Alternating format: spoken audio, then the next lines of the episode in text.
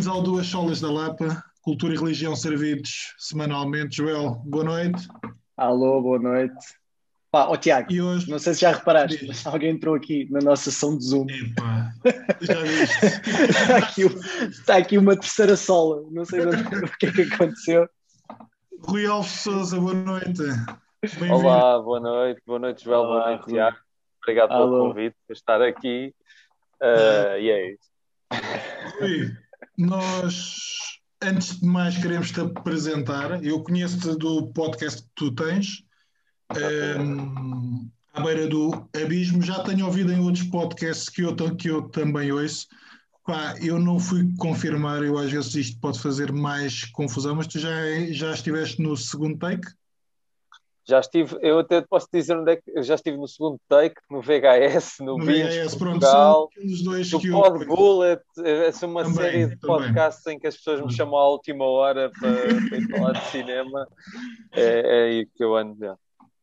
E Ora, também tive um podcast de cinema que, pá, infelizmente, pronto, teve uma temporada e não continuou, que era com o meu amigo Tiago Laranjo, que era o Escolhe Tu, que era um. Eu também ouvi, que eu também segui. Pronto, obrigado. Também segui. Que é isso. Ok. Tu, tu licenciaste na única faculdade, aliás, na única.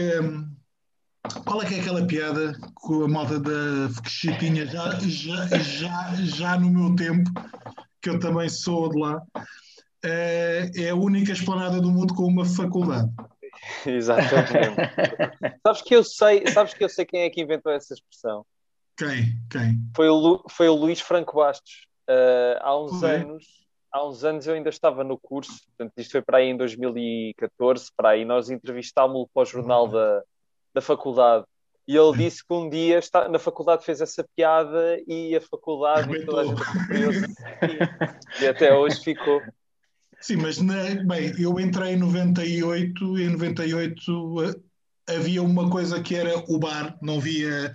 Aliás, o bar na altura estava dividido entre fumadores e não fumadores, mas havia uma área muito grande para quem fumava e, no- e no- e normalmente não era raro que tivesse mais gente no bar naquela área do que na- nas aulas. E a, e a esplanada já tinha algum sucesso, mas não, mas não tinha tanto sucesso. Depois enfim, com as entradas das proibições, então a esplanada começou a ter um outro ar. E Ok, já, já agora, para quem não sabe qual é a faculdade, já agora eu quero Pois. saber, ou qual é a esplanada, é qual- Fekshi, pá, se, quem não sabe quem é Fekshi também não vou, É vale Fekshi. a pena. Sim, É, Rui, é. explica aí qual é que é. Faculdade de Ciências Sociais e Humanas da Universidade Nova de Lisboa. Ah, na Avenida pronto. Avenida de Berna, Ah, em pronto, frente à igreja de Nossa Senhora de Fátima. Exatamente. pronto. exatamente. Pronto.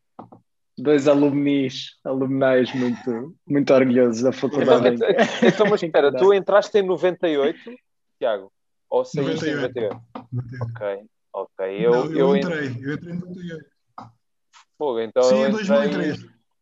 Pois, eu entrei 10 anos depois. só para só para me aumentar aqui o sentido de eu ser o menor aqui do grupo e, e pronto. É. Eu entrei em 2007, na faculdade entrei em 2007. O Tiago é que já Ah, pronto. está muito velho. Eu que sou contra, aliás, nota-se, não é? Ora bem, a ideia deste podcast tem a ver com uma discussão antiga minha com o Joel, ahm, que é, bem, Joel, tirando os filmes de animação e aquele que viste para este podcast, é que tu viste abaixo da década de 70? Abaixo da década de 70. Sim, tirando os filmes de animação que tu vês com as tuas miúdas, com os teus Grandes filhos, filmes. Até, olha, até agora, Robin Hood, Cinderela, Branca de Neve, recomendo todos. recomendo todos. Entre ali os anos 30 Rui, e os é anos este 50. o nível, é este o nível, Rui. Mas, eh, mas já é qualquer coisa. já e é já qualquer é, coisa. E e só tenho é a dizer bem deste. Isso, e já é impressionante o Joel ter visto um filme com no- quase 90 anos, como a Branca de Neve, e ter gostado. Ou seja, Gostei, Há uma gostei. luz ao fundo do túnel, Tiago, não é assim? Já aí vamos, já, já aí vamos, já aí vamos, que eu tenho aqui um conjunto de acusações para, acusações para fazer. Mas sim, antes da década de 70 não me lembro de ver nada. nada. Eh, quanto é, o Star Wars é, já é de 72 ou 73, não é? O É primeiro. 77. Não, 77. 77 já, já é 77. quase, é quase recente. Ah, e mesmo assim não gostei. Ah, vi, vi, o padrinho vi. e gostei. O Padrinho é de quando? Mas o Padrinho também é 70. Bem, o É primeiro 72. é 70. É, é 72, exatamente. Então acho que, olha, foi o filme Bem. mais antigo que eu já vi. não, não. Agora já vi um de 27. Pelo menos já posso pôr no meu currículo. Agora vi um filme de 1927. Quase 100 anos. Toda a minha vergonha. Aliás, eu passei para o Joel.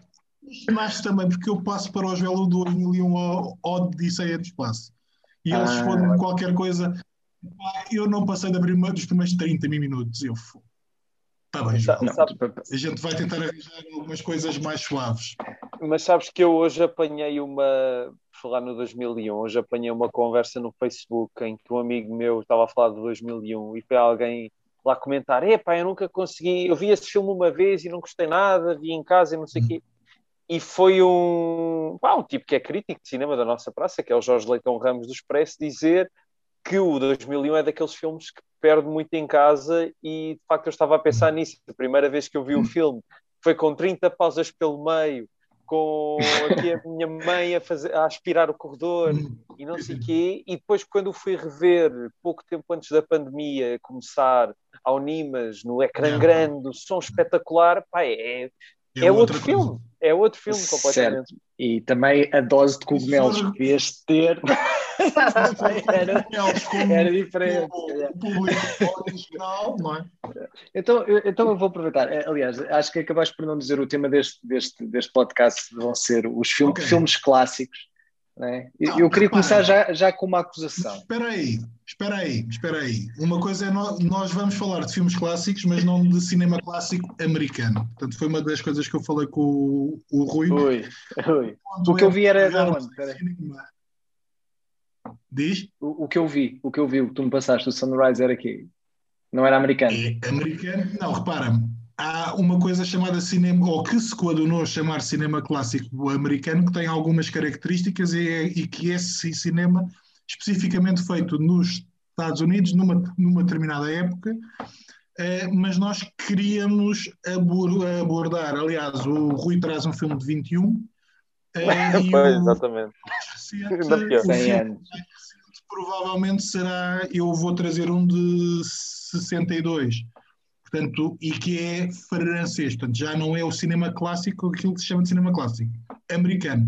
Agora, nós quisemos trazer filmes antigos que achamos que são que têm alguma coisa interessante e que, são, e que são uma mostra daquilo que o cinema tem para nos dar, não especificamente só os últimos 20 ou 30 ou 40 anos, que muitas das vezes vai buscar influência ao cinema mais antigo, mas outras vezes também ignora aquilo que está para, para, para trás. Portanto, Exatamente. Está bem. Mas então, mas antes de começares a criticar, ah, Eh, é que eu estou aqui desejoso. É que eu estou aqui desejoso, Tiago. deixa-me fazer uma pequena introdução, porque se calhar vai. eh, Rui, tu só trazes um mudo, não é? Não percebi, desculpa. Só trazes um filme mudo. Só trago um filme mudo, exatamente. Então, os, do- os dois filmes mudos que nós temos são, eu diria, muito distintos entre eles.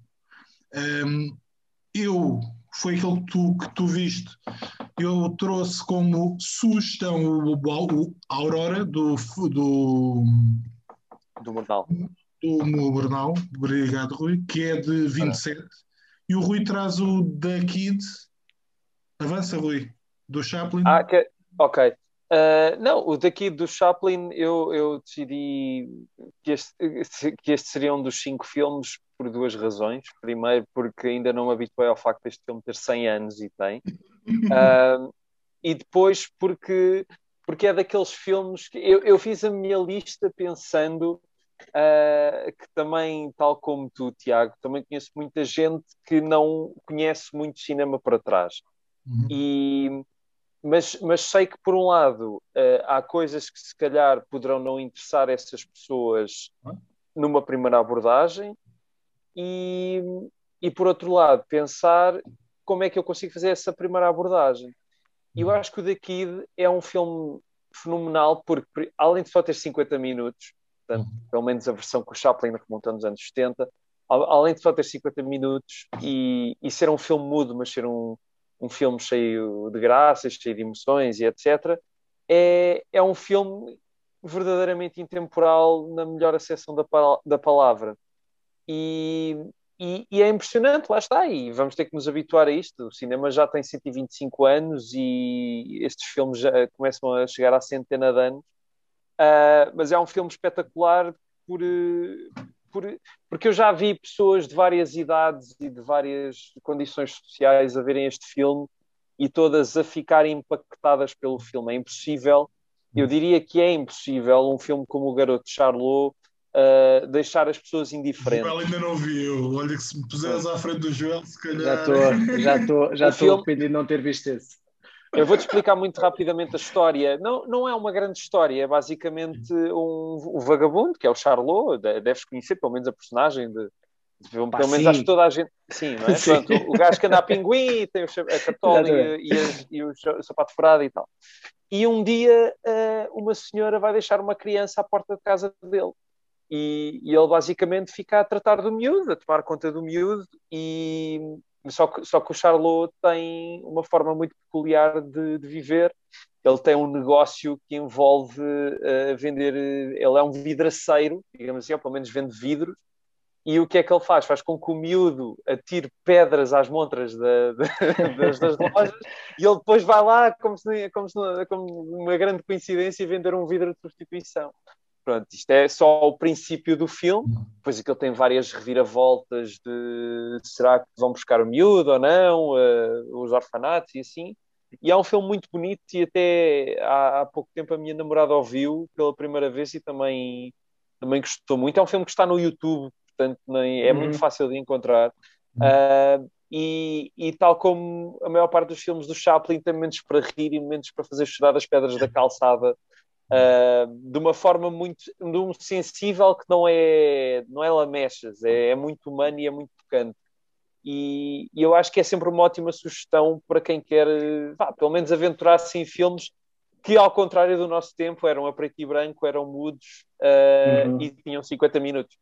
Já estou arrependido de não ter é um visto esse. interessante, porque o Joel começa pelo Sunrise, uh, que também é mudo, uh, vem da escola expressionista alemã, mas, uh, e era uma das coisas que eu estava a dizer ontem ou hoje já, um, ehm, o género mudo acaba por trazer algumas dificuldades para quem não está habituado à género de cinema, à forma de filmar. Um, ehm, e podemos falar um bocadinho acerca disso. Joel, antes de tu começares a descascar Mal. no deixa-me só. Aliás, não. Explica tu aí qual é a história do filme que viste e o que é que tu achaste. Vá. 1927, é? Sunrise. Agora, Avança. É, é, Avança. Então pronto. É porque eu, eu, não posso esquecer de uma coisa que o, que o Rui disse. Aliás, não vai ser fácil não me esquecer porque era uma das acusações que eu, que eu tinha para trazer. Um, o Sunrise qual é. Bem, eu vou dizer a história e depois já, já faço a minha crítica. Uh, há um, um, casal que vive uh, fora da cidade um, que de repente o marido está muito infeliz e envolve-se com a moça citadina e a moça citadina um, começa a colocar-lhe na cabeça: olha, mata a tua mulher e vem viver comigo para a cidade. Então uh, ele vive muito atormentado com a ideia, mas decide levar a, a, a ideia avante. Uh, leva a mulher num passeio de barco, a mulher contentíssima porque o marido, pelos vistos, há muito tempo que não, que não lhe ligava e agora queria levar num passeio de barco. Uh, ele leva no passeio de barco e, entretanto, ele vai matá-la. Mas arrepende-se uh, e arrepende-se e, e, entretanto vão para a cidade e a mulher está muito triste porque uh, está muito triste e está com medo dele e ele diz não, não tenhas medo de mim, etc. E, e um grande drama ali na cidade e lá acabam por se reencontrar. À ida de volta para casa, uh, no mesmo barco, há uma grande tempestade, a mulher cai ao, ao rio, ao mar, uh, e parece que, que morre. E, e, entretanto, ele vai para casa, muito choroso. Entretanto, a, a moça citadina uh, pensa que ele, afinal, assassinou mesmo a mulher, não sabe a história toda, e quando vai ter com ele, ele tenta estrangular a moça citadina. Uh, entretanto, encontram a mulher dele, afinal ainda está viva, a moça citadina sobrevive uh, e eles vivem felizes para sempre. Esta última parte já não me lembro, já não tenho bem a certeza, que acho que já, já estava já estava no telemóvel. já não tenho bem a certeza. Mas acho que é isto, acho que é isto. Ou seja, o, uh, pronto, então agora vou fazer a minha crítica. Um, eu gosto Deixa eu muito... fazer uma coisa antes. Espera aí, Joel. Ao contrário do Rui, eu não escolhi filmes que achasse que pudessem ser di, uh, difíceis para quem quisesse estar a entrar. Eu escolhi filmes que eu gosto. Sim, sim, sim, okay? sim, sim, sim, sim. Uh, o Rui teve aquele cuidado de achar que às vezes há filmes que são mais, mais fáceis do que outros. Epá, eu me bem Não, mas, para, para mas além disso, mas espera, mas além disso, estes filmes que eu escolhi são filmes que eu gosto. Calma, também não é, não é por aí. Claro, mas, claro, claro, é... claro, claro. Mas, mas pronto, desculpa, continua, João. Não, não, não, não, não, não. Agora. Uh... Qual é, o que é que eu tenho a dizer acerca do filme? Por exemplo, vou fazer um paralelo. Eu gosto, eu gosto obviamente, sou músico e gosto muito de música. Um, e gosto muito de música antiga também. Ou seja, antiga, por acaso é raro ouvir coisas dos anos, uh, dos anos 20, uh, ah, mas ali a partir de 50 uh, já, já começo a ouvir bastante, bastante, bastantes coisas. bastantes, algumas coisas, e pronto, daí para a frente. E o que é que acontece? Eu não ouço música. Obviamente que eu ouço, ouço música para estudar, e há uma parte intelectual, às vezes vou ouvir por uma questão intelectual de perceber, de ir às raízes, perceber como é que as coisas fazem, que eu acho importante. Mas há muita música que eu vou atrás porque há uma reação emocional. Há uma reação emocional. Eu, eu quando me meto o Kind of Blue do Miles, de 52 ou 56, já não sei, é para ali de 50 e qualquer há uma reação emocional que eu tenho. Eu ouço aquilo, não tô, eu não estou a estudar a música, não sempre a pensar, ah, pois, isto aos dias de hoje já não faz muito sentido, mas naquela altura isto é incrível. Não, aos dias de hoje aquilo é incrível, ponto final. É, é verdade que depois redefiniu toda a história do jazz, do bebop, certo, isso também. E é por isso que o álbum é o quê? Mas há uma reação emocional minha. Eu quando vi este filme, e o argumento não é nada mau, acho que o argumento não é nada mau. Eu gosto desta história, como, como hoje falava com o Tiago, a história de redenção eu percebia toda e, e gosto e aprecio a história, mas não houve. Foi uma reação emocional minha, porque se calhar é isso, é a primeira vez que eu estou a entrar no cinema mudo e, e, e, é, e a questão da expressão, por não haver uh, som, ou pelo menos havia efeitos sonoros, poucos efeitos sonoros e, e alguma música. Aliás, é mas... um dos primeiros filmes que utiliza, que utiliza a banda sonora com efeitos sonoros e que a banda sonora Pronto. está sincronizada. Pronto. E, e, mas. mas... Não conheces, pá, tens, de conhecer isso. Não ouvi-te mal, desculpa, desculpa. Não ouvi, não ouvi. Até isso tens que reconhecer. Tens que reconhecer. Naquela altura era difícil ter um, som síncrono Pronto. que fosse gravado com Exatamente. ação. Mas era aí, essa era, era, a minha, era, era a crítica que eu, que eu queria fazer, que é, eu intelectualmente eu intelectualmente, eu olho para aquilo e eu acho alta cena o que a gente evoluiu. E, e, por exemplo, uma coisa que eu não fazia ideia, porque eu não vejo filmes eh, dessa época, uh, há, há, uma parte que, que, tu tens aquela coisa de eles estarem num plano e o plano de trás eles fazem sobreposição de imagem para, para dar outra. Sim. Achei aquilo incrível, mas eu não estava à espera de ver isto em, em 27, quase há 100 anos atrás. Achei, intelectualmente eu consigo olhar para aquilo e ver a malta estava a descobrir como é que estas coisas se fazem com uma tecnologia ultra rudimentar incrível. Isso eu acho incrível. A minha questão é o emocional, ou seja, emocionalmente, uh, aquela parte de por ser mudo e, e, as expressões todas muito exageradas, a mim tem um efeito um bocado contrário. Eu, eu quase que às vezes preferia que o ator simplesmente tivesse. tivesse Epá, é mudo. gostas de, de sul-coreanos que vão buscar um bocadinho a questão também é, física. Exatamente, exatamente, exatamente. E, e, e, é isso, porque aquilo depois torna-se muito físico. Para passarem a mensagem é tudo um bocado exagerado mais. E essa parte, eh, para mim, torna difícil, ou seja, uh, lidar, lidar com, com tudo aquilo. E, e depois é assim. Uh, o, o twist, o twist na história não há assim um grande twist, porque aquilo percebe-se o que vai acontecer, estás a ver? Eu, ou seja, uh, e então, nesse sentido, o, a crítica que eu tenho ao filme não é a nível intelectual, intelectual, como eu estava a dizer, que eu vejo que, não, isto, alta cena, o que evoluiu e como eles conseguiram. É emocionalmente, vocês veem aquele filme e, e, e por exemplo, tu estavas-me a dizer isso, Rui, também te queria ouvir, mexe com vocês. Vocês veem o Sunrise e aquilo há uma resposta não só intelectual de vocês pensarem em tudo, mas mexe com vocês. É uma história que mexe com vocês. É isso que vocês me estão a dizer. Eu, eu vou-te dizer, em relação ao Sunrise, eu infelizmente não consegui rever para, para este podcast, mas, mas já o queria, quero fazer há muito tempo.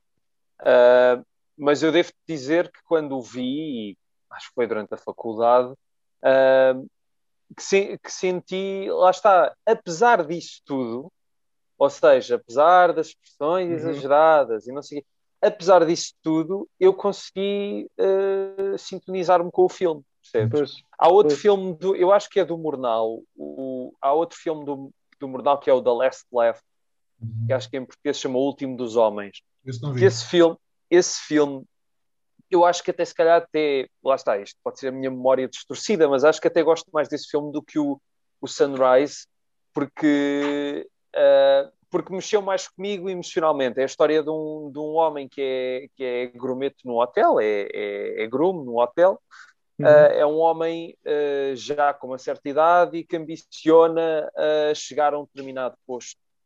Um, e há um filme que gira à volta dessa história e, e às tantas fica muito deprimente. Depois levou lá com um happy ending do estúdio só para para, para fingir que, que aquilo não acabava mal. Um, mas esse filme, pronto, lá está, tive uma, uma relação emocional maior. Mas eu acho que de facto é o cinema mudo é muito primeiro estranha-se e depois entranha-se uhum. com alguns filmes.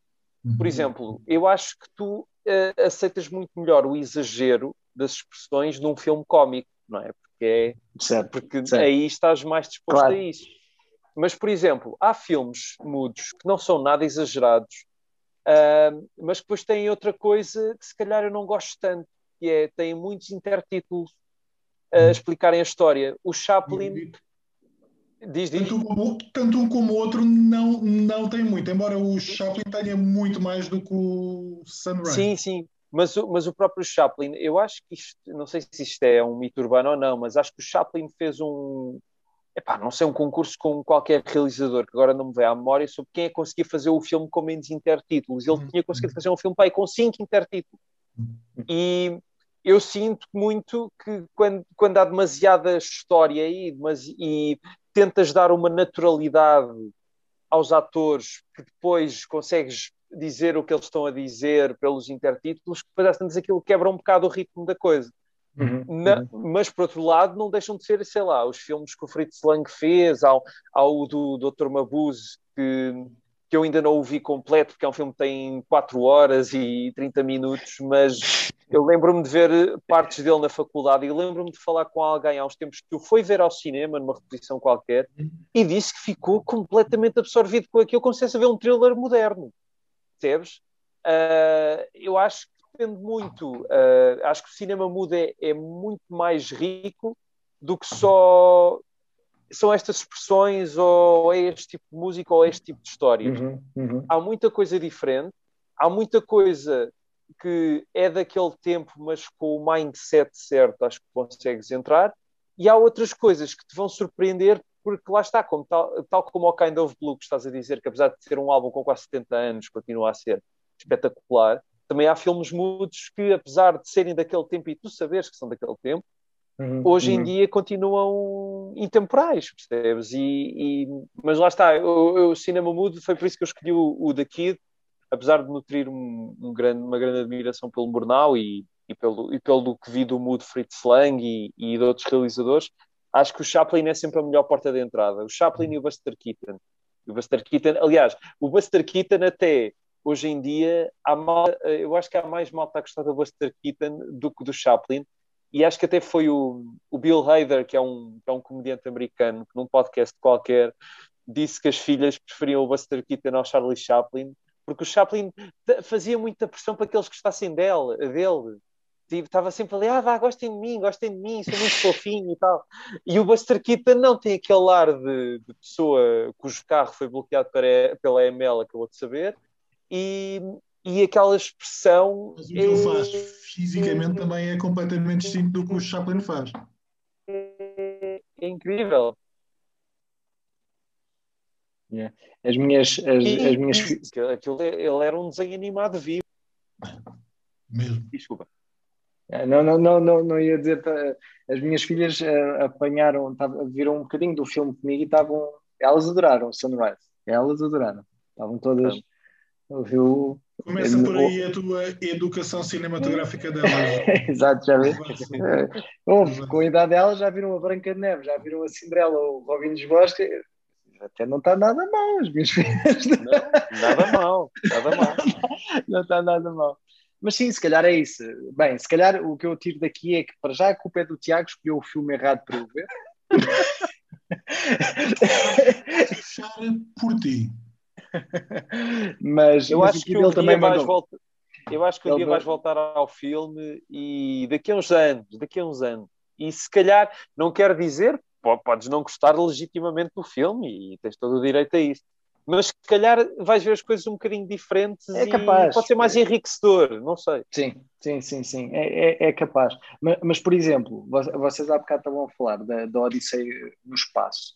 Ahm, mais uma vez, para mim é um exercício intelectual. Acho que há, há ali coisas que foram imaginadas naquele mundo que, que, é, que é incrível. Ou seja, se eu pensar, realmente isto aqui abriu a, a porta para muita coisa. Mas, mais uma vez, é, é um filme, a não ser que esteja sobre o efeito de ácidos, que acho que deve ser muito divertido, mas não, não percebo muito bem o que é que há para gostar daquele filme, estão a ver? É, Mas isso É, o- que é que vocês sentem? muita gente. Por- O que é que vocês sentem? É, é contemplativo, ou seja, entram num, num estado de contemplação a ver aquilo os macacos e depois não sei quanto Eu tempo de ver o espaço. Fico vou acho estranho aquilo. sincero. Eu vou-te ser muito sincero. Uh, não pegando no 2001, mas até pegando num filme muito recente. O, eu lembro-me perfeitamente disto. Os Oito Odiados do, do Tarantino. Eu quando Ainda fui vê-lo ao pá. cinema, eu fui vê-lo ao cinema num ecrã gigantesco e o filme começa com a carroça a ir no meio da neve durante imenso tempo. Vês imensos planos da carroça no meio da neve. E o ecrã era tão grande, eu estava tão absorto naquilo que nem dei pelo tempo a passar. Mais tarde vi um, um honest trailer, são os trailers que são feitos a gozar, e em que, em que diziam, em que diziam, mostravam essa cena dos oito odiados, dizer que era muito lenta. E de facto tu vês aquilo num ecrã de casa ou num ecrã, mesmo no telemóvel, aquilo parece de facto Sim. uma chatice. Esse eu vi, nunca esse mais vi. acaba. Pensava que era o último, não, o último é com o DiCaprio. Eu gostei E- imenso a- deste filme também. E a questão é que no cinema eu não senti Yeah. isso, percebes? E acho que com o 2001 é a mesma coisa. Eu, se calhar, em casa, sinto muito mais os o tempo que os macacos demoram a tudo. Enquanto no cinema, de repente, estou a ouvir o assim falava Zaratustra do, do Strauss num, num som potentíssimo e de repente vejo o osso a subir, a subir, a subir e corta para a nave espacial e aquilo de facto tem um impacto extraordinário. E houve, eu não sou o maior fã uh, do, do 2001 no sentido em que é um filme que eu acho que é, é fantástico, não é um preferido meu, ou seja, não, não, não é daqueles que eu vá rever muitas vezes, mas de facto fica surpreendido por, eh, por estar a ver o filme de uma forma completamente diferente. Uhum, uhum, uhum. Quase convencido, estou quase convencido. Não, mas por exemplo, deixem-me aqui a- apanhar, ou seja, o que é que- Imaginando o mundo em que vocês tinham que optar entre o cinema dos últimos 20 anos ou o cinema dos primeiros 20 anos, onde ficariam?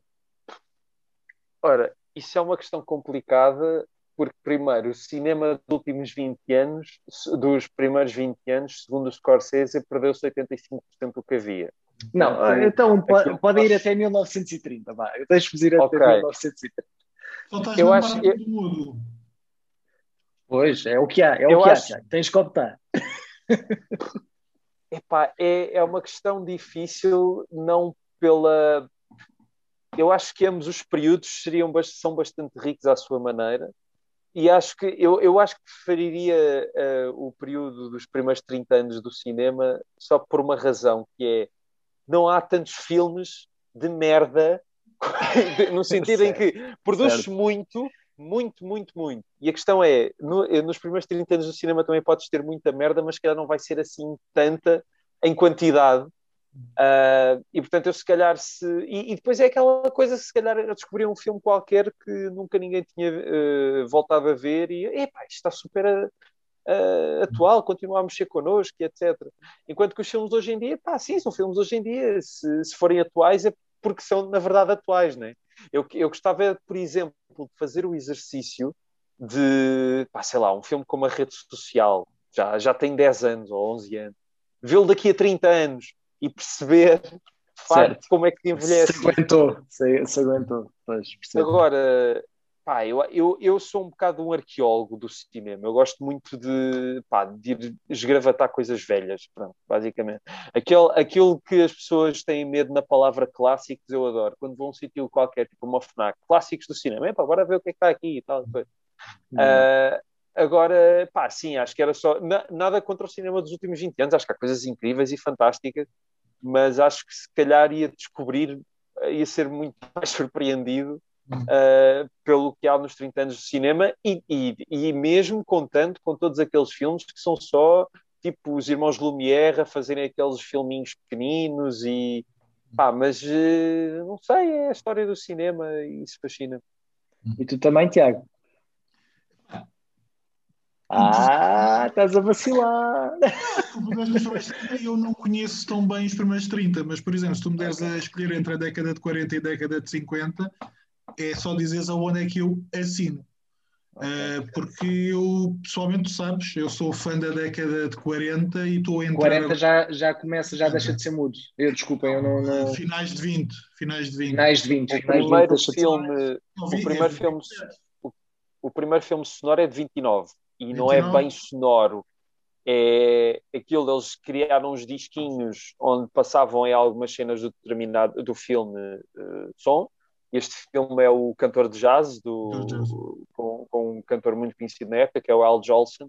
É um filme que envelheceu muito, muito mal, por todas as razões e mais algumas. Não só por ser um filme que é tipo, ei, olhem esta inovação, ele está a falar, haha. Uh, além de ele fazer blackface e tudo isso. Uh, mas, uh, mas pronto, foi em 29, sim, é isso, 29. Ok, 29. Então, 40, 50. É o que é que acontece? Eu estou a aproveitar. Nós já, lá, nós já lá vamos, já. Então vai, é, então vai. Leva filmes da década de 40 e provavelmente da década de 50. Então vá, falem dos vossos mais filmes. uma sugestão? Olha, o, o meu Kid, só para dizer, filme... eu só quero dizer Diz. que o Kid fiquei. O, o, Tiago já tinha partilhado para mim. Na verdade, ele partilhou dois, mas ele disse-me que o Sunrise era um dos favoritos de lá de casa e eu tive que ver aquilo. Aliás, o nosso anterior convidado no podcast também é um dos favoritos dele. Nós estivemos com o Nuno Costa Santos e ele também, ah, viu, okay. recentemente, também viu recentemente o Sunrise e também ficou como a gente dois, Joel, não como tu, está bem? Não, mas é, é, é, engraçado estarmos a falar do, do, início do sonoro, porque o meu próximo filme é de 1930, ou seja, é mesmo do ano a seguir ao advento do sonoro, que é um filme que se chama A Oeste Nada de Novo, All Quiet on the Western Front. É um filme baseado num livro fantástico do Erich Maria Remarque, sobre, que é baseado nas memórias dele sobre a Primeira Guerra Mundial e o filme, pronto, ganhou os Oscars na altura e é um filme da transição do mudo para o sonoro no sentido em que uh, o sistema ainda não estava 100% aperfeiçoado, por isso, se calhar, os atores falam um bocadinho mais devagar, há determinados ruídos que eles não podem fazer se não, se não interfere no som. Uh, por exemplo, eu tenho aqui um filme e os, o, os, microfones, aquilo era tão sensível que há uma cena em que o Groucho Marx está com o papel na mão e o papel teve de ser molhado, porque só o barulho do papel aquilo captava o microfone. Bom, Incrível. Mas, mas em relação, isto é um filme, portanto, sobre, sobre a guerra, é um filme de guerra. Uh, eu li o romance e adorei, e quando soube que havia um filme de 1930, fiquei, epá, vamos ver como é que isto envelheceu, ainda principalmente com todas essas limitações que eu vos disse. Uhum e fiquei estupidamente surpreendido porque é um filme muito, muito denso e, e negro e por, às vezes perturbador. Ou seja, uh, um filme de 1930 se calhar tem mais impacto do que muitos filmes de guerra atuais. Uh, e eu não estava à espera, eu, isto nem é aquela coisa da ah, pessoa que só vê velharias, é mesmo, eu já, este, eu quis pôr este filme aqui, porque apesar de saber que pode ser um bocadinho mais difícil as pessoas verem, porque além de ter duas horas e vinte ou duas horas e meia, é um filme que, que se notam as limitações, mas se uma pessoa for no filme, acho que vai ficar genuinamente surpreendida. Eu tenho ali, eu ainda não o vi, ainda não o vi. Vale mesmo a pena. Pronto, é esta a minha Ou este nada de novo. Então, olha, eu vou dar um salto temporal e em vez de pegar no próximo filme, em termos de data, vou pegar tematicamente. Eu escolhi um filme de guerra. Uh, Deixa-me aqui ver as minhas cábulas. Um, é o Stalag 17, Inferno na Terra, do. Billy Wilder, de 53. E é um filme que me pegou. Uh, a história é simples.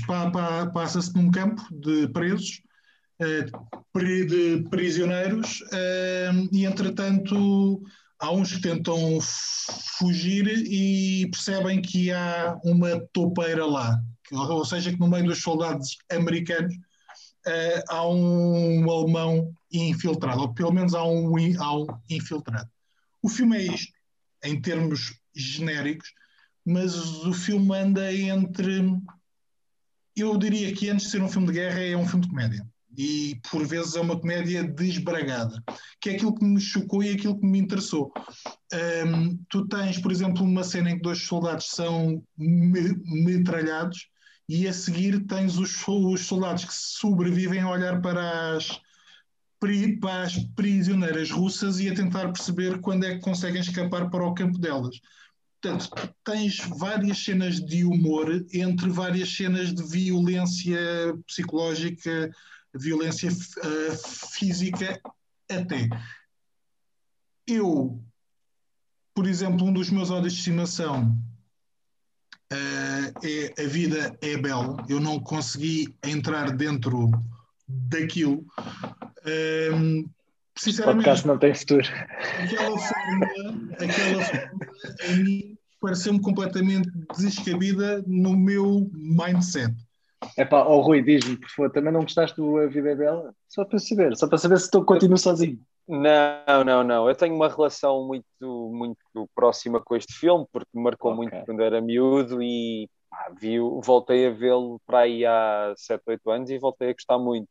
Okay. Mas, mas eu estou a perceber onde o Tiago quer chegar. Apesar de okay. gostar do filme, eu estou a perceber onde o Tiago Mas já estou mais descansado, já estou mais mas, descansado. Por exemplo, o Stalag 17 e o Great Escape, a grande eva evasão, que se passam os dois em campos de prisioneiros.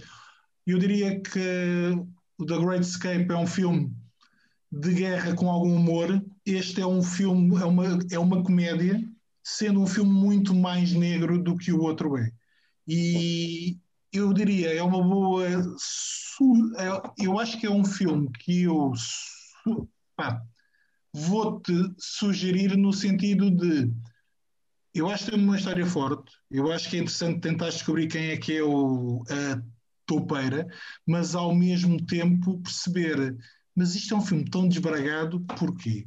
Isto é um filme que às vezes chega a ser tão malucos do riso, salvo seja, porquê?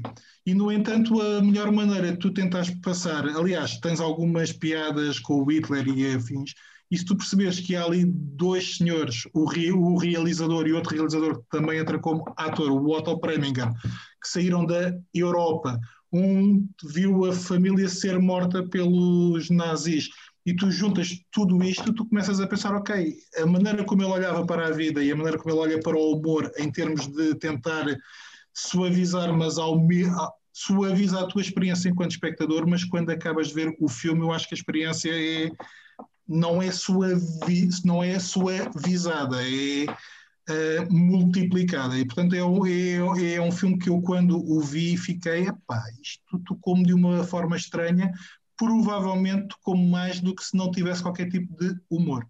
Não sei se concordas, Rui. Eu acho que sim, eu concordo absolutamente contigo. É um filme fenomenal do Billy Wilder. Aliás, é daqueles realizadores que eu também aponto a qualquer pessoa que queira ver filmes clássicos, seja lá o que isso for.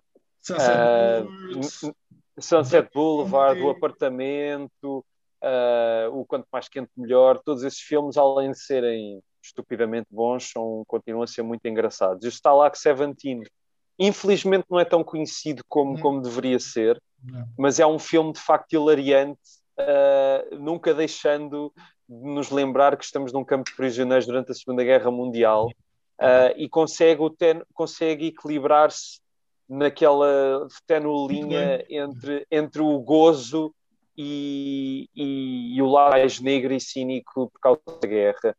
E, e, os filmes do Billy Wilder acho que estão muito atuais por causa disso, porque acho que ao longo dos anos nós temos ficado cada vez mais cínicos e o cinismo dele, principalmente num filme como este, uh, bate certo para aquilo que nós conhecemos do mundo hoje. Uh, e eu, eu, é uma ótima sugestão ter, teres trazido, porque é um filme que eu também que eu tenho uma, uma ótima memória e, e, e, gosto de rever algumas cenas de vez em quando. Uh, mas sim, também, também, também aconselho vivamente. Estavas a falar do cinismo, há um dele que eu também gosto, que eu acho que também não é assim tão, tão conhecido ou tão falado, que é o Testemunha de Acusação. Ah, esse filme também é espetacular, sim, sim. Pronto. Mas, Joel, ficavas aqui com o filme de guerra. Se não Galaxy 17. vais-te rir. Eu acho que vais gostar deste, uh, porque é muito ritmado, os diálogos são excelentes, uh, é, é, acho que vais adorar. Espero que adores. São, boas. Se me vieres dizer que odiaste o filme, é pá, se calhar tenho de reconsiderar se quer falar contigo alguma vez na vida. Não, estou brincando. Mas, uh, mas pronto. Ok. Kid e Stalax 17 estão aqui nas, nas escolhas a, a ver. Rui, Sim, próximo. Olha, eu há bocado estava a falar dos irmãos Marx e como agora falei de, de ritmo alucinante, lembrei-me deles, porque os irmãos Marx, uh, não, sei, não sei se vocês estão familiarizados com os irmãos Marx ou não, mas uh, eles basicamente eram um grupo de irmãos que começaram no vaudeville, que era uma espécie de teatro de revista americano, uhum uhum. uh, que existiu no início do século XX e foi uma, um tipo de espetáculo que deixou de existir com o advento do cinema e etc. Um, e, e, eles entraram no cinema depois de terem muito sucesso no teatro. Tiago, estás aí? Estou, Ah, ok. okay. Ficar sem imagem. Isso, exatamente. Um, eles tiveram muito sucesso no teatro e, e, e, foram para o cinema e começaram a fazer filmes da Paramount o primeiro deles, aquele que eu falei há bocado, chama-se The Coconut, um, e não é o melhor exemplo uh, dos Marx, porque acho que eles, no ano a seguir, aliás, é, é engraçado vocês algum dia virem filmes uh, de 29, 30 e depois filmes de 31 vão ver uma diferença brutal a nível de ritmo e de repente uh, o sistema de som já, o sistema de som já estava melhor. Um, e, e o, o, estilo deles é muito uh, piadas constantes, muita coisa a acontecer, tanto humor físico como humor verbal, e, e por isso esse filme não é o melhor, porque é muito lento, é muito uh, difícil por causa dos constrangimentos de produção. E o, o filme, que para mim é o culminar da arte deles, chama-se Duck Soup, que em português tem um título que tem tudo a ver, que se chama Os Grandes Aldrabões. Os Grandes Soup Aldrabões. Exatamente. Que é o último filme que eles fizeram para a Paramount, e, os, e, esses filmes eram todos um bocadinho mais absurdos e surreais. Depois eles foram para a MGM e continuaram a fazer filmes muito bons, mas o, o, o responsável por trazê-los para a Paramount, que era o, o para a Paramount, para a MGM, que é o Irving Thalberg, que foi o menino prodígio de Hollywood, quis uh, torná-los mais family friendly e acho que os filmes perdem um pouco por causa disso. E o Duck Soup é a anarquia total é um filme que é uma sátira política, uh, é um filme sobre a guerra que não é sobre a guerra, porque é só um disparate completo. Tens o Groucho Marx, que é, o, que é uma espécie de presidente de um reino fictício, uh, ou, ou, consultor, já, já nem me lembro bem. Tens o, o Arpo Marx, que faz sempre de mudo, ele, a personagem dele nunca fala, mas reage através de múltiplas. Eh, ele tem buzinas, tem tem imensas coisas e, e, neste filme estão sempre muitas coisas a acontecer com ele. E depois tens o, o Chico Marx, que é uma espécie de. Ele faz uma espécie de estereótipo italo-americano, portanto exagera muito no sotaque, inventa muitos esquemas. E depois tens o, o irmão, que era o irmão straight do grupo, que é o Zeppel, que faz uma personagem um bocado mais, mais normal, e ele depois acabou por não continuar com os Marx. Mas este filme tem uma hora e dez, ou nem se chega a uma hora e dez, Uh, se calhar tem um ou outro pormenor de uma outra coisinha que soa datado, uh, se calhar um ou outro comentário que hoje em dia se calhar levava um disclaimer no início a dizer este filme é fruto do seu tempo, não sei. Mas fora isso, é um filme fantástico, com um humor eh, espetacular. Tu vês uma, duas, três vezes, estás sempre a descobrir piadas novas, porque aquilo estão sempre imensas coisas a acontecer. E é uma comédia espetacular, uh, não sei mais o que dizer. Duck Soup. Okay. Duck Soup, exatamente. É, é, é, estão a ver, é, é, que depois há um problema, é que vocês são bons vendedores dos filmes. É que, é, é que depois, eu, eu, tenho, eu tenho um amigo uh, que, que, que, às vezes vê tipo sketches, pequenos sketches, e, e depois e, 90% das vezes ele é melhor do que o sketch ao, ah, original, sim, estão a ver? Sim, Depois quando eu vou ver o sketch original, que já não tem tanta piada, eu estou com medo disso, é que vocês estão a vender as coisas aqui a um nível que é assustador, que é tipo, é tudo maravilhoso eu não sei, vamos ver se cumpre, pá. Eu, eu, eu vou ver. Não, isto é, isto é, isto é depois é, é, contigo. Isto é a ver com o teu gosto e a ver com. Mas eu acho que os Marx têm uma.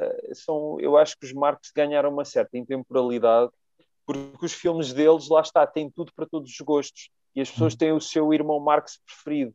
Ou as pessoas gostam do Groucho porque ele manda aquelas tiradas e é uma, faz uma espécie de roast às outras personagens e aquilo tem imensa graça, ou gostam do Harpo por ele ser um, um tipo de comédia mais slapstick, sem som e, e, quer dizer, sem som vocal, porque ele tem outros uhum. sons com sim, ele. Sim, sim, ou o Chico por ser o Chico esperto e não o pun intended, ele não se chama Chico por ser Chico esperto, mas, mas pronto, dá para fazer este bocadinho em português.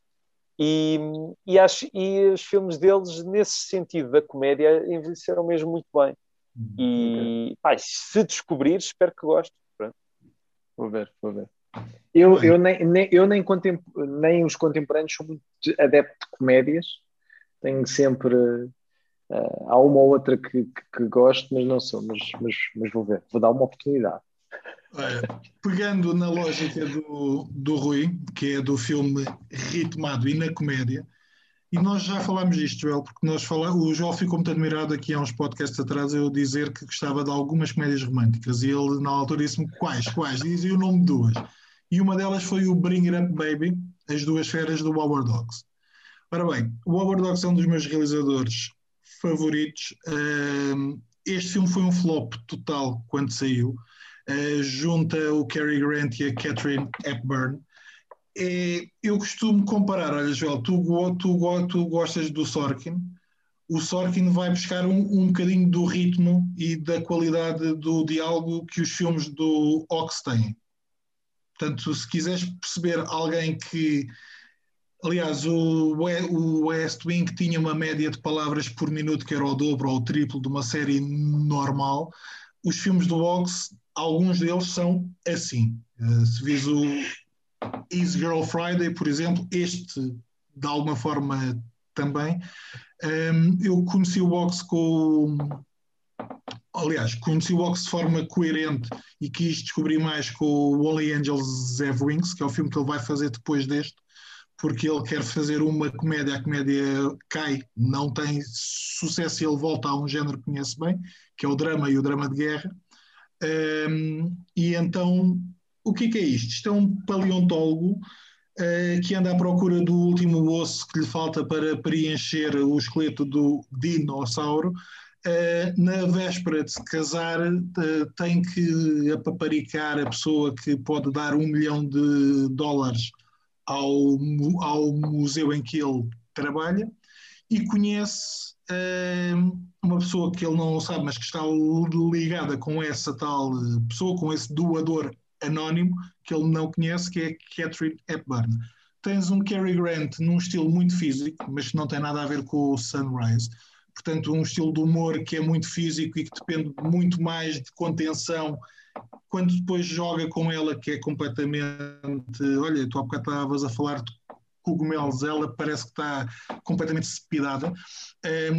Essa junção entre as duas personagens entre o cão dela que acaba por roubar e esconder o osso que ele precisa para preencher tal, o tal esqueleto. Entre o animal de estimação que o irmão dela lhe manda do Brasil, que é um leopardo, e que era um leopardo na vida real, e que amedrontou os atores e a equipa técnica com piadas. Aliás, o Ox tem, o Ox tem sempre. O Ox é quase sempre kinky. Okay? A questão sexual, a questão das piadas, não só linguísticas, ou seja, não só as piadas verbais, mas também as piadas visuais são sempre kinky. O que é agir porque alguém que não esteja pre preparado para ler a, a segunda linha consegue apanhar o filme e achar que o filme é completamente comum, é completamente normal. Mas se fores um bocadinho mais, mais, mais fundo, vês que a questão entre homem e mulher, a questão dos relacionamentos e a questão tal kinky está lá.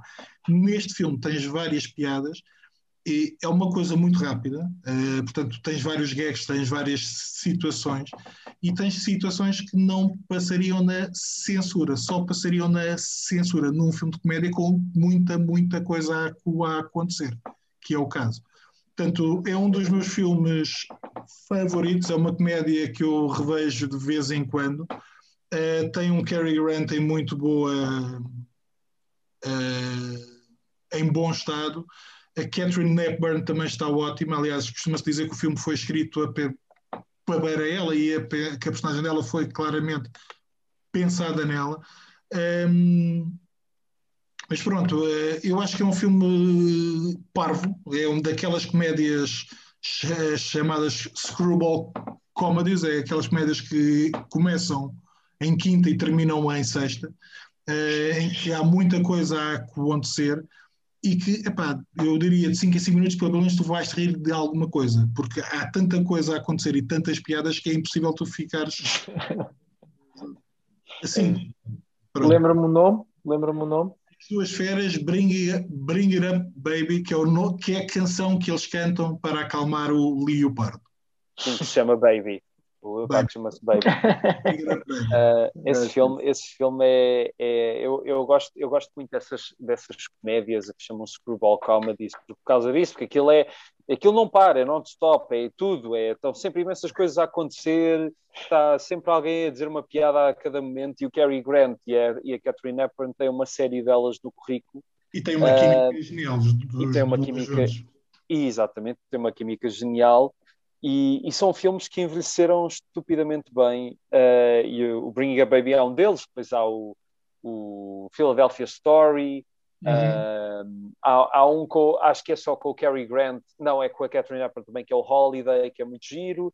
Uh, o The Awful Truth, que já não é com a Catherine Hepburn, mas é não. muito engraçado e tem um cão muito engraçado também. Esses filmes são, são sempre muito. Pá, são divertidos e são light no melhor sentido da palavra, que é, não são light para, para, para o teu cérebro ficar em ponto morto.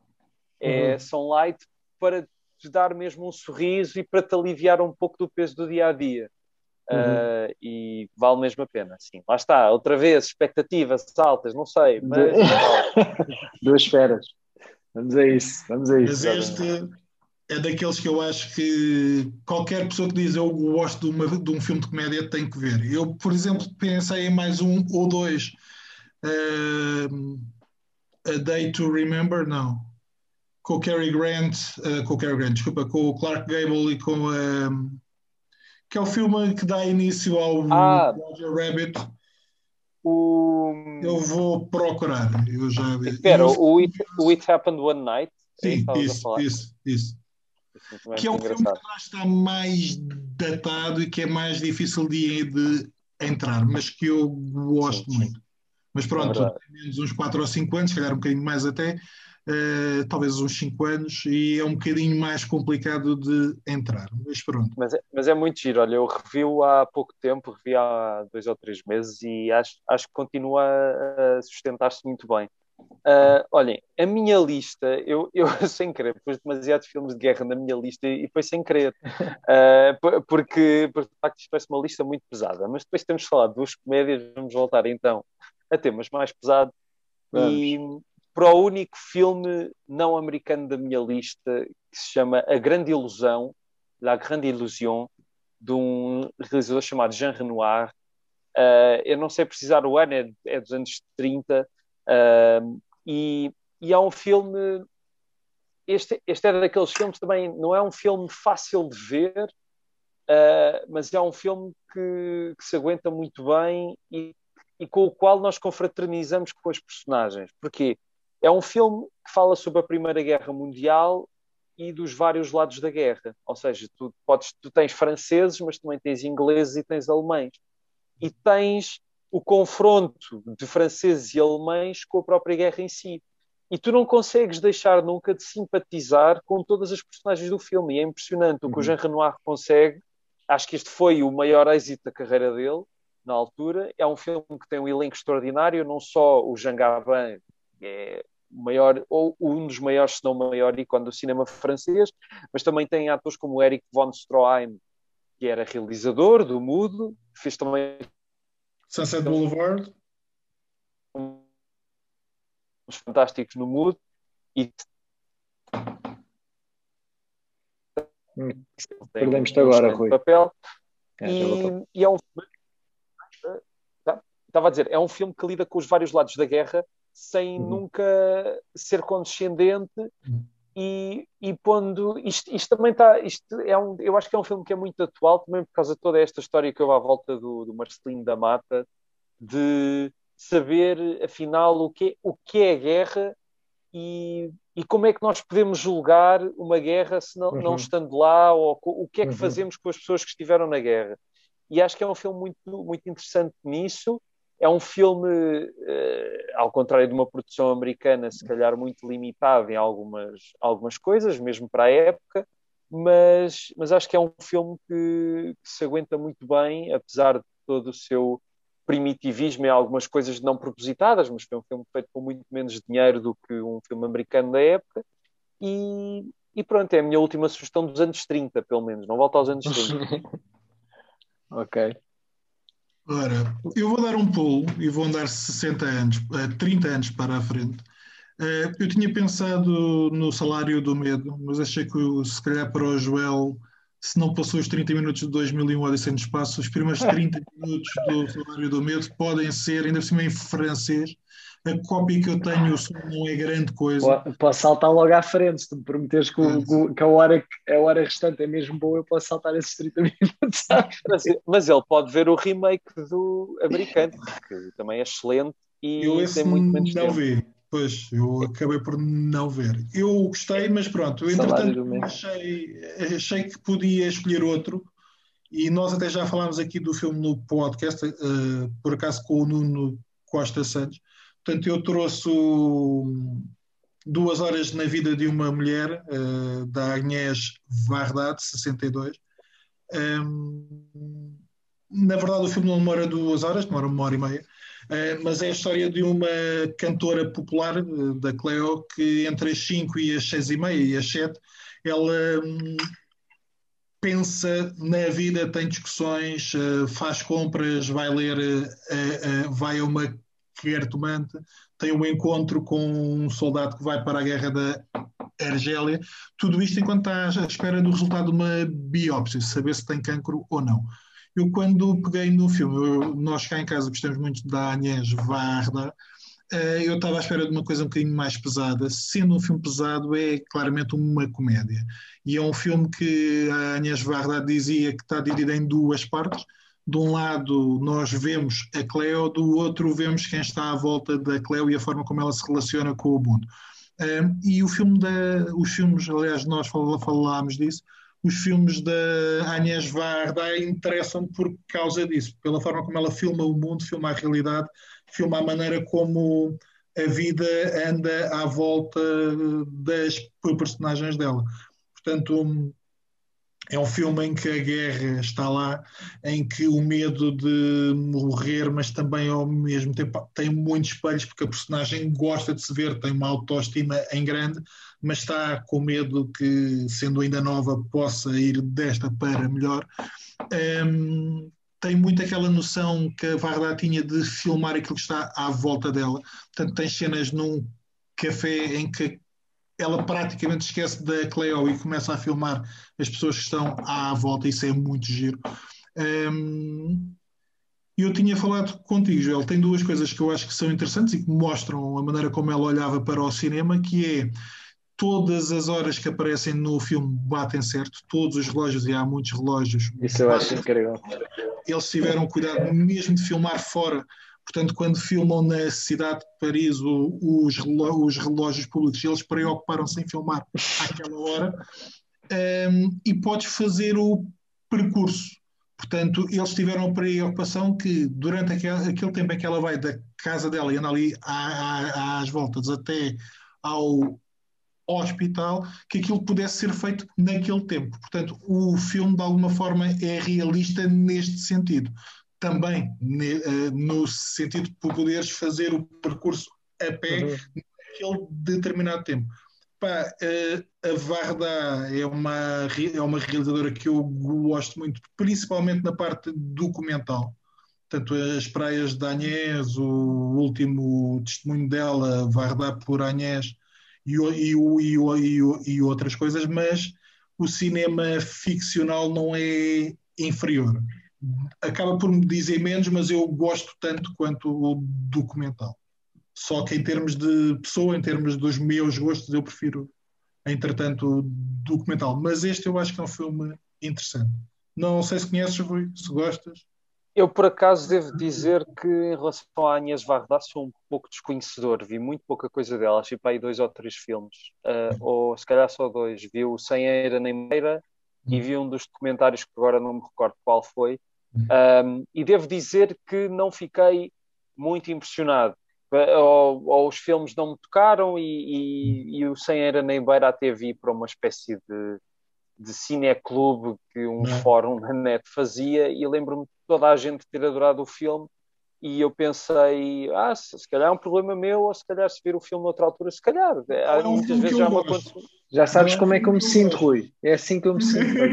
Não, mas, mas, é, mas é por isso que eu estava a dizer que te compreendo, percebes? E, é. e já me aconteceu muitas vezes, muitas mesmo, uh, ver um filme e não gostar eh, muito do filme, mas o filme não sei porque fica-me na cabeça ao longo do tempo. e depois vou revê-lo no cinema no... e, e, de repente percebo, epá, não, este filme ficou-me na cabeça por alguma razão. E há, uhum, uhum. há momentos desse filme que me ficaram, e se calhar se eu voltar a ver daqui a uns anos, uh, posso gostar mais. Em relação ao Cleo de Sancassete, ou As Duas Horas da Vida de uma Mulher, eu tenho aqui em casa, ainda não o vi, mas agora fiquei bastante curioso. Sabes que o Senhor embora não é um filme que me tenha tocado muito, mas é um filme em que se percebe as características dela, que estão lá. Uh, sim, mas é um sim. filme que guardamos algumas imagens e que eu acho que ela filmage de uma forma forte e de uma forma interessante, mas também não é um filme que me tenha tocado por aí além. Sim, é um dia destes, se calhar, revejo. Um, pronto, o meu último filme. Diz, diz, é diz. Força, força, avança. Não, o meu último filme é dos anos 60, portanto, vá, uma coisa mais recente uh, e chama Seven Days in May. Uh, é um filme, é um thriller uh, político realizado por um senhor chamado John Frankenheimer, que fez alguns, melhores, alguns dos melhores filmes de paranoia que, de, de, Hollywood, como O Candidato da Manchúria, Uh, que, que, é um filme que está ligado ao Kennedy, porque o foi o Kennedy um dos impulsionadores para que fosse possível ser feito o filme. Uh, e depois o filme acabou por ser, ter uma distribuição um bocado atribulada depois da morte dele, porque também envolve um assassínio. Um, fez filmes mais recentes, como se calhar vocês conhecem o Ronin, que é um filme com o Robert De Niro, está sempre a dar na televisão e é um filme, eu vi há pouco tempo, é um filme de facto fantástico, ele para a ação também era muito bom.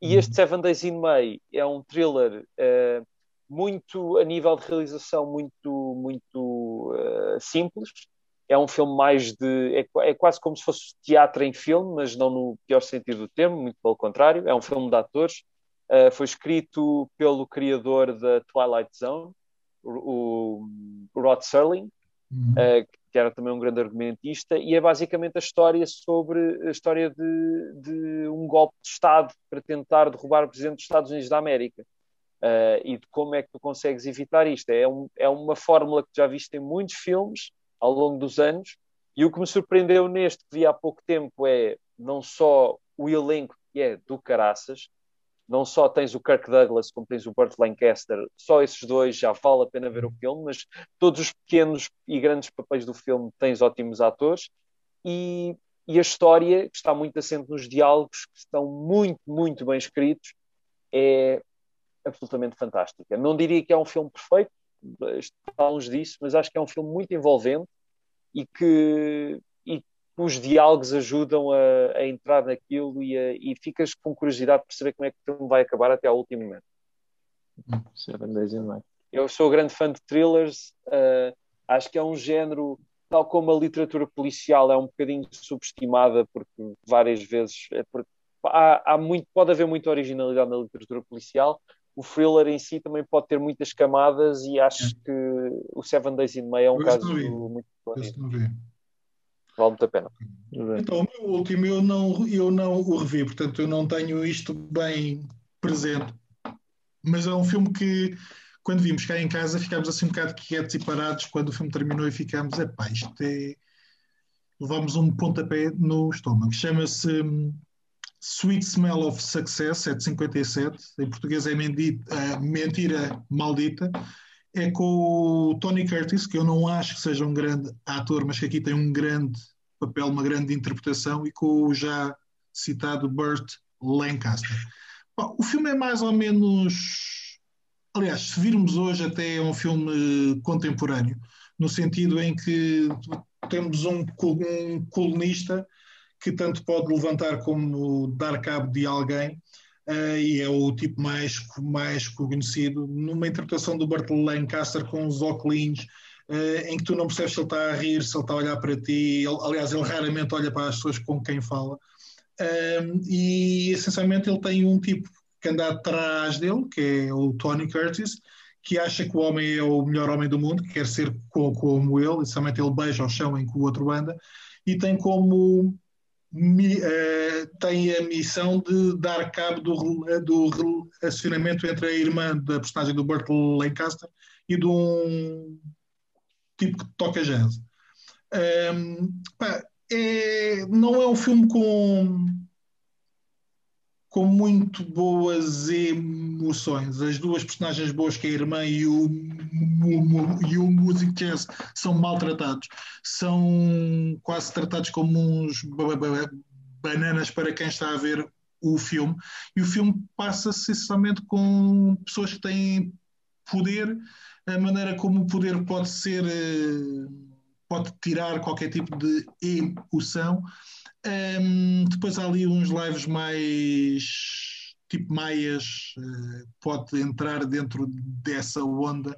Uh, mas o filme é muito pesado, está muito bem realizado, tem um elenco, principalmente o Tony Curtis, que eu consigo ver em comédias, mas que achava que não tinha uma grande profundidade de interpretação aqui, surpreende e provavelmente prova com melhores realizadores poderia ter feito o outro tipo de coisas, embora eu não acho que ele seja o supra sobre nada.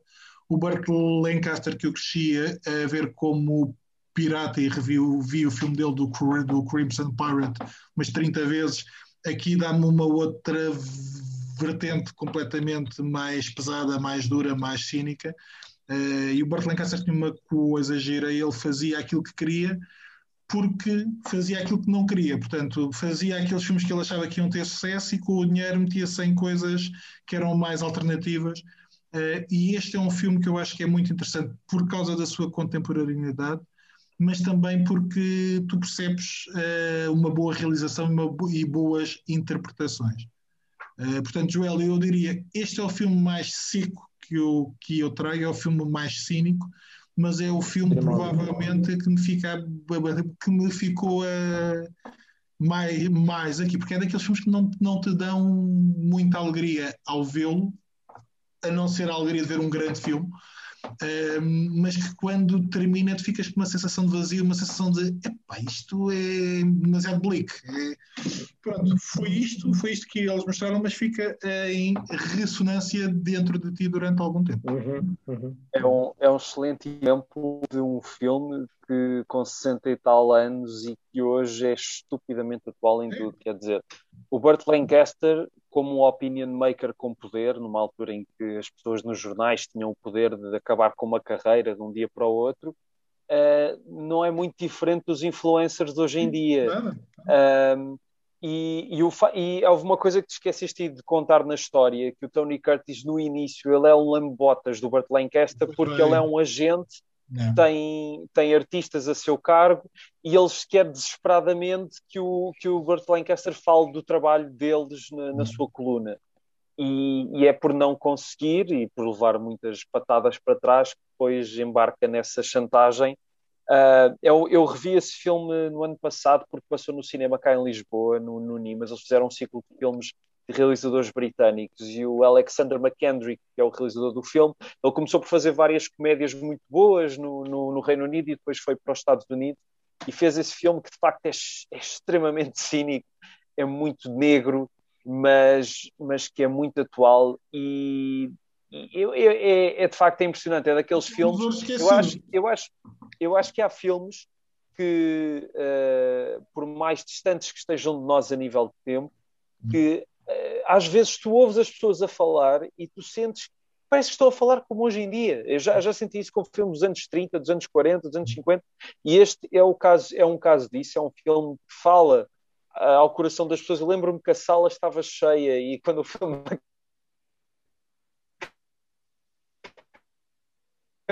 um pio, porque acho que ficou tudo. Uma coisa para acabar, eu acho que o Tony Curtis é um excelente ator e este filme, o quanto mais quente melhor, que é comédia, é óbvio. Uh, os Vikings com, com o Kirk Douglas, eu acho que ele tem vários grandes os papéis. Os Vikings têm mais dificuldades, os Vikings têm é, mais dificuldades. O quanto mais quente melhor, não. Eu acho que ele tem um papel muito porreiro. Nos é. Vikings ele faz um bocado de... Mas pronto, eu, também é o próprio estilo. Eu acho, eu acho que bastam dois, bastaram o quanto mais quente melhor. E, o, e este filme, o Sweet Smell of Success, para, para mim, ele já, já seria um excelente ator se só tivesse feito esses dois filmes, mas acho que ele fez muito mais interessante. Mas dizer só uma coisa que acho que também pode interessar ao Joel: é a banda sonora do filme, é fantástica, hum. é uma banda sonora jazz. Uh, houve uma altura em que trabalhei numa editora de música, eles iam, pá, não sei, era a Universal e iam distribuir uma reedição em CD da banda sonora. Pá, eu, eu peguei logo numa para mim porque é uma banda sonora também fantástica. Ok, ok. Muito bem. Meus caros, na verdade já estamos há mais tempo e foi muito menos penoso para mim esta conversa de, quase de uma hora e meia do que o Sunrise. Não, estou a brincar, o Sunrise não foi assim. não, não, foi assim tão penoso para mim. Olha, Joel, Mas... deixa-me dar-te uma última sugestão, só por causa desse comentário. Eu acho que devias ver A Paixão de Joana Dark. A Paixão de Joana Dark. Eu é acho é, que é, é de... que tu não vais ter coragem de ver durante muito tempo, mas foi daqueles filmes que eu vi ultimamente que mexeu muito comigo. É, é de que década? É de que década é esse? É 20, é 20. Ah, é, é, da, é de 20. É pá. Esquece. Okay. E primeiro as sugestões que a gente deu, se não vais pôr completamente lá do Esse para... filme tem uma protagonista mas esse filme tem uma protagonista que de facto a expressão dela pá, não vai se esquecer nunca. Não. É um filme fortíssimo. É um a parte fortíssimo. final é uma coisa. Tu, tu, tu, pá, a maneira como eu saí do filme depois de ver aquela parte final foi. Epá, isto é quase religioso no sentido de experiência, porque, e aliás, era aquilo que eles queriam veicular, mas é, é claramente. Exatamente.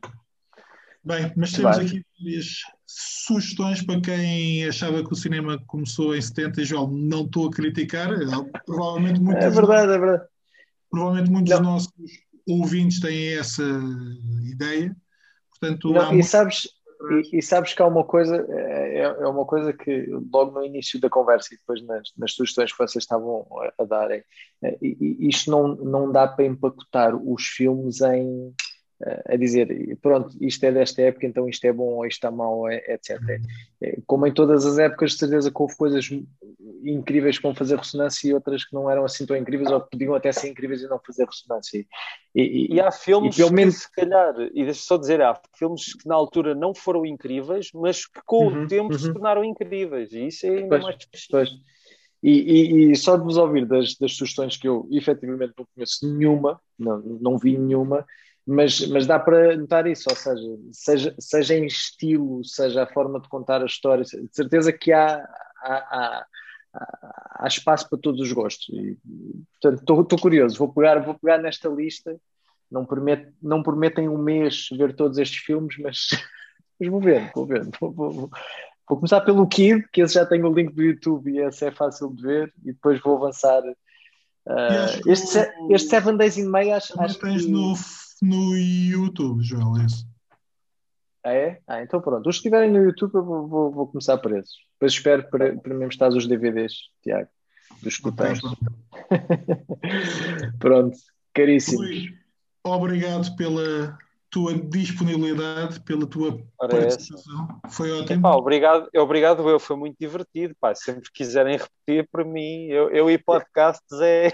Já sabem como é que é. Não, vamos ter que repetir, nem que seja para eu depois fazer aqui uma, uma, uma Sim, o global. Sim, exatamente. Dizer, olha, exatamente. vi este e vou, e vou dar aqui o meu ranking dos filmes que vocês sugeriram, vou dar o meu, meu ranking. Sim, para ver se há porrada a sério, exatamente. exatamente, exatamente. Fica prometido, fica prometido. Vamos fazer isso, vamos fazer isso. Muito bem. Tiago, onde é que nos podem encontrar?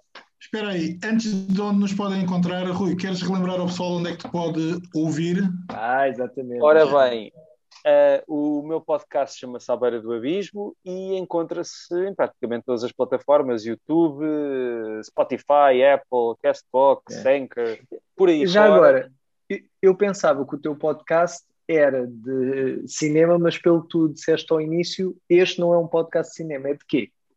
Este é um podcast, depois eu esqueci-me de, de, explicar, este é um podcast de entrevistas uh, com pessoas de várias áreas, uh, desde, desde pessoas do cinema, como, sei lá, o realizador António Pedro Vasconcelos, a pessoas da música, uhum. como o Salvador Sobral. Uh, uhum. Mas calma, não, não tenho sempre convidados de alto gabarito, são alguns, uh, mas já tive alguns convidados internacionais também. Basicamente são uh, pessoas que me interessam com, com quem eu quero conversar, independentemente de serem mais conhecidas ou não.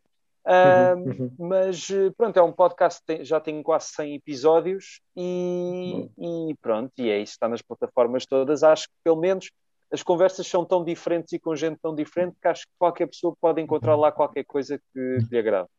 Boa, à beira do abismo. Fica a sugestão. Que é o nome de um excelente filme dos anos 40, já agora. ok, ok. Foi bom, gato. Exato, do Our Docs, exatamente. exatamente. Muito Ora bem, bem, meus caros, vocês podem entrar em contato connosco através do e-mail uh, doissolaslapa.gmail.com Podem nos encontrar através do Spotify, do YouTube, do iTunes e por aí adiante, vocês estão carecas de saber onde é que a gente está. Aliás, se nos estão a ouvir é porque já nos encontraram em algum lado. Portanto, façam algum comentário, façam, deem alguma cotação ou valorização ao podcast e nós estaremos cá para a semana. Meus caros, obrigado e boa noite. Obrigado. Tchau. Obrigado, Rui. Até à próxima. Parece, obrigado. Obrigado, obrigado. Foi muito fixe.